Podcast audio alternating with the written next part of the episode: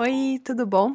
Aqui é Rebeca e hoje eu quero compartilhar com você uma reflexão sobre a passagem de Atos 15. Essa é uma passagem que conta um episódio do comecinho da igreja.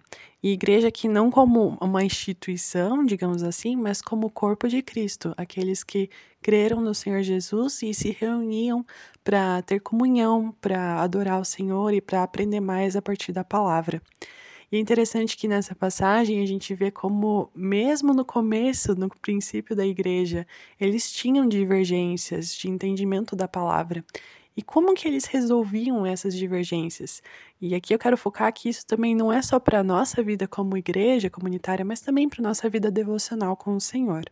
Um, do, um dos principais, uma das principais formas que eles tinham para resolver esses conflitos é a oração a gente vê ali que quando eles escrevem a carta eh, para a igreja explicando as decisões, eles dizem que parece bem ao Espírito Santo e a nós não impor a vocês nada além das seguintes exigências necessárias. E assim eles explicam quais são esses pontos. Mas aqui é interessante que eles dizem pareceu bem ao Espírito Santo e a nós. Ou seja, eles tinham total certeza da vontade do Espírito Santo porque estavam em constante oração e juntos ali eles oravam e pediam ao Senhor para orientá-los na vontade dele. Então, a oração é um primeiro passo. A segunda também é a palavra, é a leitura da palavra, da Bíblia. Aqui, nesse tempo, é claro, eles tinham a, o Antigo Testamento para se basear. E é isso que eles fazem. Todo momento que eles estão conversando e falam sobre as suas opiniões, eles baseiam elas na palavra, no entendimento da Escritura e do entendimento dela completamente, não apenas de passagens isoladas, é claro.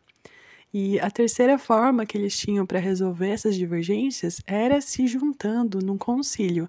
Aqui a palavra concílio, claro, é uma palavra específica para isso, mas a gente pode dizer que eles se uniam para estar tá em oração, para estar tá em entendimento comunitário, e ali eles conversavam sobre as coisas que eles precisavam decidir juntos como igreja. Assim como Jesus diz lá em Mateus 18, 20, ele diz que quando dois ou mais se reunirem em meu nome, lá estarei. E é assim que eles fazem, se reunindo como igreja para decidir sobre as questões da vida comunitária deles.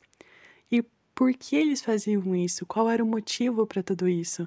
Era porque, ali, como diz no versículo 4, Deus, desde o princípio, é, voltou-se para todos os povos para uni-los como um povo para o seu nome. E nós somos parte desse povo também, como filhos do Senhor e como igreja, nós somos parte desse povo de Cristo. E por isso também vamos continuar nos unindo para orar, para ler a palavra juntos e para decidir o que é o melhor para a comunidade e sempre diante da palavra do Senhor e da direção do Espírito Santo. Que você tenha um ótimo dia, uma ótima semana na paz do Senhor.